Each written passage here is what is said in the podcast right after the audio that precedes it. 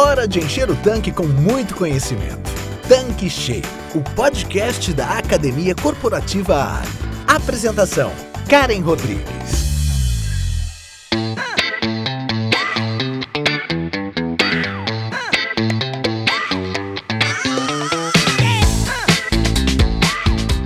Olá, seja bem-vindo, seja bem-vinda aqui no nosso canal Tanque Cheio. Eu sou a Karen Rodrigues, head da Academia Corporativa Ali. E quem está aqui comigo hoje novamente? A Gleibe Ferreira, química e especialista do nosso segmento.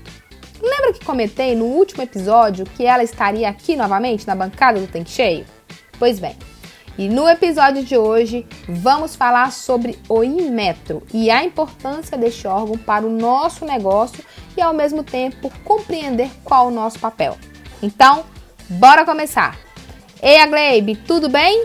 Que ótimo poder discutir esse assunto com você e dar continuidade à nossa série De Olho no Fiscal. Seja muito bem-vinda! Karen, eu que agradeço ao convite. É sempre um prazer abastecer a audiência com um tema que é tão sensível fiscalização. Essa é a única maneira que eu conheço para blindar a imagem do posto. Ter o conhecimento para atender o fiscal e atender a todos os requisitos de uma fiscalização. A Gleibe, no último episódio nós falamos sobre a ANP, que é a Agência Nacional do Petróleo, Gás Natural e Biocombustíveis. Nesse, nós iremos falar sobre a fiscalização do Inmetro. Então, vamos começar explicando para a nossa audiência o que é e o que este órgão faz. Karen, o Inmetro ele é o Instituto Nacional de Metrologia, Normalização e Qualidade Industrial. Ele foi criado em 73. Basicamente, sua função é elaborar e expedir regulamentos técnicos. Ele também vai exercer o poder de polícia administrativa na área de metrologia legal e avaliação de conformidade dos produtos que a gente está vendendo. E ele também vai executar, coordenar e supervisionar as atividades de metrologia legal em todo o território brasileiro. Resumindo, quando o Inmetro vai ao posto, ele vai fazer algumas verificações do cumprimento da legislação. E aí, ele vai fazer uma classificação da situação que ele encontrou ali e qual seria o potencial ofensivo quanto ao não cumprimento de um requisito que vai garantir, por exemplo, a qualidade e o volume do produto que está sendo comercializado, no caso os combustíveis. Resumindo, quando o Inmetro vai ao posto, ele vai verificar o estado de conservação da bomba medidora não é um potencial alto. E existem outros itens que também já estão consolidados na legislação, como o comprimento da mangueira, as placas de identificação do Inmetro que tem que estar nas bombas, assim como nos filtros. Esses são itens que têm o potencial baixo. Quando ele vai ao posto, ele vai fazer uma notificação, dando um prazo para o revendedor realizar a correção e evidenciar isso junto ao Inmetro e, consequentemente, não ser penalizado, já que o potencial é baixo. E existe uma legislação que se baseia na conduta do posto revendedor? Karen, existe sim. É a Portaria 486 de 2018. E ela é fruto de um diálogo entre os revendedores e o Inmetro. E nela vai trazer quais são os itens que o Inmetro, quando for ao posto, vai fazer a verificação e orientação para regularização. Isso acontece porque essas infrações elas são de pequeno potencial e não vão causar nenhum prejuízo ao consumidor final, nem risco à segurança de quem está realizando o abastecimento, nem do motorista que está transitando no posto. Então, o posto vai ser apenas notificado. Como eu falei anteriormente, seria o estado de conservação das bombas, cumprimento das mangueiras, as placas de identificação do Inmetro que estarão presentes nas bombas e no filtro prensa. Então, a Gleibe, explica melhor sobre isso. A maior dúvida e às vezes até medo da revenda por falta de informações é exatamente não saber como se portar mediante uma fiscalização. Então, fala com detalhes pra gente. Karen, na fiscalização, o comportamento ele é extremamente importante. Principalmente porque a falta de conhecimento pode ser a vilã nessa história. O conhecimento, para mim, é o primeiro passo para o sucesso durante a fiscalização. Por isso, o revendedor, o gerente ou quem for receber o fiscal necessita conhecer as portarias que se baseiam na legislação, por exemplo, do Inmetro. Precisa também realizar as manutenções e as auditorias, Até porque o revendedor precisa saber quais são as suas responsabilidades e atender a todas elas, tendo evidências. Por exemplo, o revendedor ele precisa ter um plano de manutenção. Mas se eu só tenho plano de manutenção e eu não executo, não adianta de nada. Agora, se eu executo, eu tenho que ter a evidência de cumprimento. Por exemplo, se eu fiz a substituição de uma mangueira, eu vou lá e anoto nesse plano de manutenção que eu executei. Qual é a evidência? A nota fiscal de aquisição dessa mangueira. Assim eu consigo demonstrar que eu tenho conhecimento, eu tenho plano de manutenção, eu o executei e eu tenho uma evidência. Um outro ponto é manter a calma. Quando o fiscal chega, eu necessito manter a calma e não sentir que eu estou sendo vítima de uma fiscalização.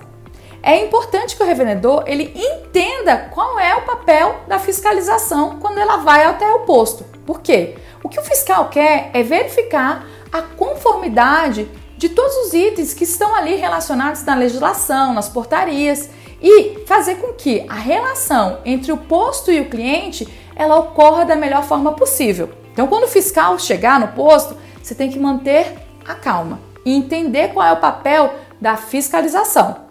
E quando o fiscal te fizer uma pergunta, você tem que responder objetivamente. O que, eu quero dizer com isso, Karen? Quando o fiscal te faz uma pergunta, olha, tô vendo aqui que você substituiu essa mangueira há pouco tempo. Você vai responder, sim, eu substituí a mangueira semana passada. Você não precisa florear a sua resposta. Então, você só diz: eu substituí a mangueira semana passada. Porque se você trouxer mais detalhes, o fiscal pode começar a se perguntar por que, que você não substituiu todas as mangueiras. Na maioria das vezes, a gente substitui uma mangueira, por exemplo, porque ela estava danificada. Um veículo passou por cima dessa mangueira. Em outras situações, a malha estava danificada. Mas há uma diferença. A malha danificada pode ser que todas as outras mangueiras deveriam ter sido substituídas em conjunto. Ou se o bloco medidor estava causando alguma pressão. Enfim, você não deve florear a resposta. Você tem que responder especificamente o que ele perguntou, sem trazer detalhes. Por isso que a calma é tão importante e ter o conhecimento daquilo que o fiscal quer saber quando ele faz a fiscalização. Até porque, se você floreia a resposta, ele pode fazer uma inspeção mais rigorosa nos demais itens e, consequentemente, você ser penalizado por não ter respondido objetivamente aquilo que o fiscal queria saber. E por fim, jamais se submeta às tentativas de assédio que podem ocorrer. Você sabe que isso pode ocorrer, mas como a gente já falou aqui, não se torne um refém da fiscalização. Boas observações, Agleib. Agora, me conta um pouco o que, que o Imetro ele verifica especificamente no posto de serviços. Karen, a gente precisa separar essa resposta.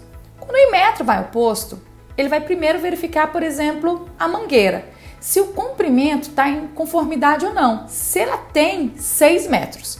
Se ele tiver em desconformidade, esse potencial seria baixo e o posto seria apenas notificado. Agora, a gente também vai precisar verificar se essa mangueira ela foi fabricada em conformidade com a portaria do Inmetro. Por isso, para fazer essa verificação, o Inmetro vai verificar se tem as inscrições obrigatórias. E não apenas se elas estão presentes ali na mangueira, mas se elas também estão legíveis no corpo da mangueira. Agora, se essa mangueira estiver em desconformidade ou com a malha aparente, fatalmente ele vai ser autuado e vai precisar responder, por exemplo, esse auto de infração. Agora, quando a gente fala de bombas, a gente precisa trazer uma transparência para o motorista. E em cima da bomba medidora, eu vou precisar verificar se ela possui algum elemento estranho, como placas, anúncios, propagandas, algum ornamento, algum corpo que não é eletromagnético ou até alguma coisa eletrônica ali. Porque isso sim vai ser passivo de infração quando eu falo de bombas medidoras. Como a gente quer garantir que não há nenhum prejuízo nessa relação com o motorista e que ele pode ficar inseguro quando está realizando o abastecimento, a gente precisa garantir que o valor que está sendo mostrado no visor não cause nenhuma confusão. Para fazer essa verificação, o valor abastecido tem que estar claro.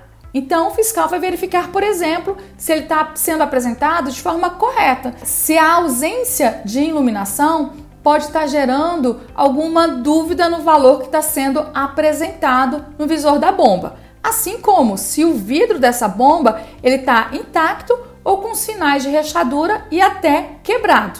Nas bombas, eu também vou ter que verificar se a placa de identificação ela está adequada. Por quê? Para toda fabricação de bomba que a gente faz, tem que ter uma aprovação de fabricação junto ao Inmetro, assim como o modelo que foi aprovado. Então, eu tenho que identificar se essa placa está ali na bomba e se corresponde a um modelo que foi aprovado. Além, é claro, do estado de conservação. O que, que seria um mau estado de conservação? Por exemplo, a presença de um vazamento ou uma fiação exposta que pode deixar, por exemplo, que pode causar uma insegurança durante o abastecimento. Até porque a gente quer garantir a segurança quando o motorista está realizando o abastecimento ali. E se a fiação está exposta, a gente está com um ambiente que é inseguro. Tudo isso que eu falei para você são para todos os bicos de abastecimento. Agora a gente tem normas específicas quando a gente fala do abastecimento de etanol. Isso porque todos os bicos de etanol, eles têm que apresentar um termodensímetro, aonde o combustível ele vai caminhar por esse termodensímetro.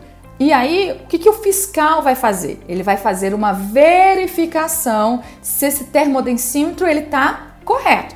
O motorista, quando ele vai abastecer, ele não sabe qual é o funcionamento desse termodensímetro. Se eu tenho um termodensímetro e o vidro dele está danificado, quebrado ou rachado, não vai possibilitar que o motorista veja esse produto caminhando por ali.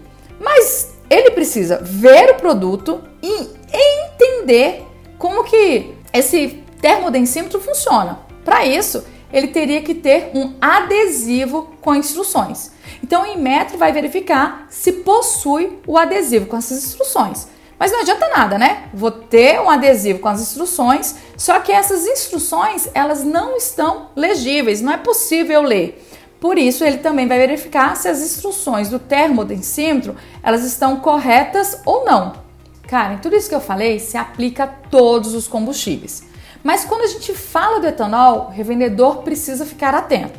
E para finalizar, eu vou falar coisas específicas que o revendedor pode ser autuado caso o fiscal encontre desconformidade no posto. Todos os bicos de etanol, a gente tem que ter instalado um termodensímetro, que deve facilitar a visualização do produto que está ali. Se eu preciso visualizar, o vidro não pode ter nenhum dano, está danificado, quebrado, alguma coisa que impossibilite a visualização correta. O motorista ele precisa saber como funciona esse instrumento. Para isso, tem que ter o adesivo com as instruções de funcionamento. Não adianta nada eu ter o adesivo e ele não estar o que? Legível. Então, quando o Inmetro ele vai ao posto, ele vai verificar o funcionamento do termodensímetro se o adesivo de instruções está ali e se ele está legível. Se não estiver, é passível de multa também. Você já comentou sobre alguns itens que são passíveis de multas. Fala para a revenda quais os outros pontos aos quais ela deve estar atenta. Karen, o que a gente tem que pensar e que o revendedor tem que pensar é tudo aquilo que é uma infração grave e que pode estar gerando um prejuízo para o motorista, principalmente quando a gente está fazendo uma exposição. Lá na bomba, ela tem um painel que é indicador do tipo de combustível. Não pode ter uma confusão para o motorista. A gente está expressando um preço unitário, na forma de preço por litro. O valor que o motorista vai pagar, esse valor total depois que ele realizou o abastecimento, tem que estar correto e também especificado em que? Em litros. Então a gente está abastecendo e não pode gerar confusão para o motorista. Da mesma forma, quando a gente estiver vendendo um produto que é aditivado, seja ele a gasolina aditivada ou diesel S10, a gente tem que expressar isso de forma a não gerar a confusão para o motorista. Então, em todos os bicos que a gente tem um combustível que ele é aditivado, a palavra aditivada tem que estar tá expressa ali para que não gere uma infração grave ou um prejuízo ao motorista. A Glebe, você já falou da apresentação do produto, como por exemplo, a identificação na bomba, marcação na mangueira, exposição de preço na bomba, exposição do produto aditivado, enfim. Existe algum detalhe quanto ao funcionamento das bombas que com certeza o Inmetro vai verificar na prática no posto? Karen, o funcionamento da bomba é muito importante. É por isso que o fiscal ele vai fazer alguns testes nessa bomba. Quando, por exemplo, eu realizo o abastecimento, quando a gente inicia o abastecimento, a gente pede, por exemplo, para o motorista realizar a verificação do zeramento da bomba. O que, que o fiscal vai olhar nesse caso? Se esses algarismos que são indicadores desse zeramento, eles vão estar tá no nível ali, numa divisão correspondente. E se ele não tiver nessa divisão correspondente, se ele está ultrapassando o meio. Uma outra coisa que ele também vai querer simular é que, se ocorrer a falta de energia, a gente vai ter por um determinado período de tempo a marcação do último abastecimento que ocorreu. Então, ele vai simular a falta de energia e vai contar um tempo. Que tempo seria esse? 5 minutos. Se vai ficar no visor a marcação do último abastecimento para que possibilite, por exemplo, para o motorista verificar qual foi o valor que ele abasteceu caso falte energia. Ainda falando do funcionamento da bomba, o fiscal ele pode fazer um teste quando a gente desliga essa bomba e finaliza o abastecimento. Eu posso, por exemplo, pegar uma proveta de 100 ml, aquela que a gente utiliza para realizar análise do etanol anidro na gasolina. E aí o fiscal vai pegar aquela proveta e depois que eu desligo a bomba, eu vou verificar, por exemplo, se eu acionar a bomba, o bico, se eu vou conseguir coletar algum volume. Se o volume coletado ele for acima de 40 mililitros, vai ser penalizado o posto. Por isso, eu recomendo que você reproduza esse teste aí na pista de abastecimento. Por quê? Porque a gente quer garantir é que o volume abastecido ele foi totalmente para o tanque. Se eu estou conseguindo coletar um volume acima de 40 mililitros depois que o bico encerrou o abastecimento, essa bomba não está funcionando corretamente conforme a portaria do Imetro e aí, consequentemente, vai ser penalizado o posto. Gente, gente, é muita coisa para verificar, né, Glebe? Karen, é muita coisa mesmo. Imagina, vender um produto que a gente não consegue visualizar. A gente precisa cumprir muitos requisitos, tanto para a gente garantir a segurança quanto o volume que está sendo revendido. E a gente tem um equipamento, que é a bomba de combustível. Para a gente cumprir esses requisitos, o Inmetro exige que a fabricação da bomba ela venha de acordo com um regulamento técnico metrológico, que vai especificar vários itens que devem ser cumpridos para fabricar esse equipamento e testes que devem ser realizados depois que ele entra em funcionamento. Olha que interessante, Kari. A gente precisa também garantir a segurança. Para garantir a segurança, às vezes a gente passa um longo período sem realizar o abastecimento.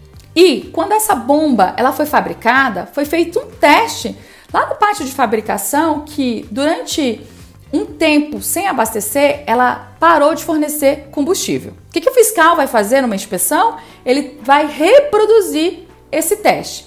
Que teste seria esse? Ele vai verificar se depois que passou 60 segundos do abastecimento, essa bomba interrompeu o fornecimento de combustível, mas a sua mangueira continuou cheia, garantindo assim a segurança em caso, por exemplo, de uma colisão ali no bico. Acho que você já assistiu alguns vídeos que um motorista vai lá, colide na bomba. Se essa bomba não interrompesse o fornecimento de combustível depois de um determinado período sem abastecer, ficaria ocorrendo ali o que? O derrame. E a gente não estaria garantindo que? A segurança de quem está ali na pista de abastecimento. Pois é, Glebe, eu tenho a impressão que o cliente, que é o consumidor final, ele imagina que é só o selo do Inmetro que precisa ser verificado. E pelo que você está nos explicando aqui, não é. É muito mais que isso. É verdade, Karen. O Inmetro ele vai fazer a verificação se os selos eles estão intactos e dentro do prazo máximo de 48 meses da última troca. Mas não é apenas esse requisito que ele vai fazer a verificação. Ele também precisa garantir que o volume que está sendo abastecido para o cliente ele está correto ou não. E como que a gente vai garantir isso na pista de abastecimento? Ele vai fazer a verificação se o posto ele tem uma medida padrão. Essa medida padrão que a gente tem que ter no posto, ela vai variar, sabe, de acordo com o quê? Com a vazão da bomba. Quando a gente adquire uma bomba, ela tem uma vazão. Por exemplo, se a bomba do posto tem até 150 litros por minuto, eu vou ter que ter uma medida padrão de 20 litros. E essa medida padrão de 20 litros, ela também tem que ser verificada pelo Imetro. E para eu identificar que ela foi verificada pelo Imetro, ela vai ter que ter o selo do Imetro, novamente. Ele vai verificar se ela possui ou não o selo do Imetro, mas também que depois que ela foi verificada, não tem nenhum dano. Como eu verifico se tem dano ou não? Se a sua pintura ela tá íntegra e se ela não tem nenhum amassado na sua estrutura. Se foi feita uma verificação, é claro que o Inmetro expediu um certificado de verificação. E aí o posto tem que ter certificado para apresentar em caso de uma inspeção do Inmetro. Então, Agleib, já que nós já falamos sobre a medida padrão, eu gostaria agora de saber sobre a aferição. O Imetro, ele realiza a aferição quando ele vai ao posto? Karen, todas as vezes que o Imetro for ao posto, ele vai realizar a aferição. É por isso que a gente precisa garantir que a medida padrão que a gente tem lá no posto, ela atende aos requisitos. Porque se ela não atender aos requisitos, como que o Imetro vai poder realizar a aferição? E o que, que ele vai fazer? Ele vai fazer a leitura de uma medida padrão de um volume de 20 litros ou 20 mil mililitros. E Karen, como a gente está fazendo uma medição e essa medição ela é volumétrica, existe uma margem de erro que é permitido quando a gente faz essa leitura, que seria de 100 mililitros para mais ou 60 mililitros para menos para o consumidor. Então você entendeu como todos os itens eles vão casando um com os outros? Então, eu tenho uma bomba, essa bomba tem que ser fabricada em conformidade com uma norma, vai fazer a verificação dessa norma para eu verificar se aqueles testes realizados que aprovaram a fabricação dessa bomba, eles estão corretos ou não, eu vou ter que reproduzi-los aonde? No posto, na pista de abastecimento. Para reproduzir, eu vou ter que ter uma medida padrão. E essa medida padrão também tem que ter um certificado de verificação. E o fiscal do Inmetro vai fazer essa verificação e vai obter o mesmo, né, essa mesma margem de erro que eles estariam obtendo se fizesse essa leitura, por exemplo, num laboratório ou na pista de abastecimento. Ok, Agleibe. Existe algum tipo de taxa, é, algum custo para a aferição realizada pelo Inmetro no posto? Quer dizer, quando ele visita o posto? Excelente pergunta, Karen. Essa é uma dúvida recorrente da revenda existe sim uma taxa que vai ser cobrada. E que taxa que seria essa? Uma taxa de avaliação de conformidade. E ela é estabelecida por uma portaria interministerial lá de 2017. E o valor dessa taxa são 184 reais aproximadamente. Mas o que me impressiona é que você vai pagar essa taxa por bico que vai ser aferido. Então, se o seu posto tem 20 bicos, você vai multiplicar esse valor por 20. Por isso, todas as vezes que o Inmetro for ao posto, vai ser emitido um boleto que você tem que pagar. É isso aí, gente. Mais um boleto, né? Por isso é importante que além de você cumprir os requisitos legais, que você faça uma excelente gestão de caixa e um provisionamento para atender essas necessidades. Já falamos deste tema aqui no Tank Cheio, no episódio 67, que é onde foi parar o meu lucro. Vai lá e confere.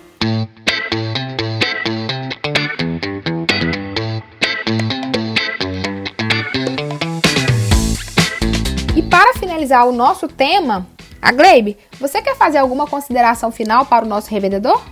Karen, é muita coisa para cumprir. Por isso, a gente precisa se organizar e ter um controle na nossa gestão operacional. Primeira recomendação que eu vou te falar é: esses certificados de verificação que a gente precisa manter no posto, coloque numa pasta catálogo. Isso vai facilitar no momento de uma fiscalização, independente de qual órgão que vai fiscalizar. Até porque a gente precisa apresentar em várias situações esses certificados de verificações que são realizados pelo Inmetro. Uma outra coisa é que você, revendedor, precisa ter um checklist para você estar sempre preparado, independente do dia que o Inmetro vai ao seu posto. Como eu falei anteriormente, para que você tenha um controle na sua gestão operacional e evite contratempos, dores de cabeça. Ninguém quer receber um fiscal e demonstrar que desconhece a legislação ou que não sabe aquilo que vai ser fiscalizado. Até porque agora a gente já falou exaustivamente sobre tudo que um fiscal do Inmetro vai fazer a verificação aí no seu posto. Karen, são essas as recomendações que eu deixo aqui para o revendedor, para que ele não fique refém de uma fiscalização. Então é isso, pessoal. Chegamos ao final de mais um tema dessa jornada de olho no fiscal com a Gleibe Ferreira. Espero que este conteúdo contribua com você, revendedor de postos de serviço, sobre os tipos de fiscalização e como se preparar para elas. Semana que vem tem mais. Muito obrigada por sua audiência e até lá. Tchau, tchau. Você acabou de ouvir Tanque Cheio, o podcast da Academia Corporativa Ali. Quer encher seu tanque com ainda mais conhecimento? Faça parte do canal do Telegram da Academia Corporativa Ali e receba conteúdos diários relacionados à gestão do seu posto de serviços. Para entrar, basta clicar no endereço que está na descrição deste episódio. E para você que é revendedor Ali, acesse agora o portal da Academia Corporativa. Nele você encontra dezenas de webséries e cursos exclusivos sobre os mais diversos temas para você e toda a sua equipe. Tá esperando o quê? Não fique de fora!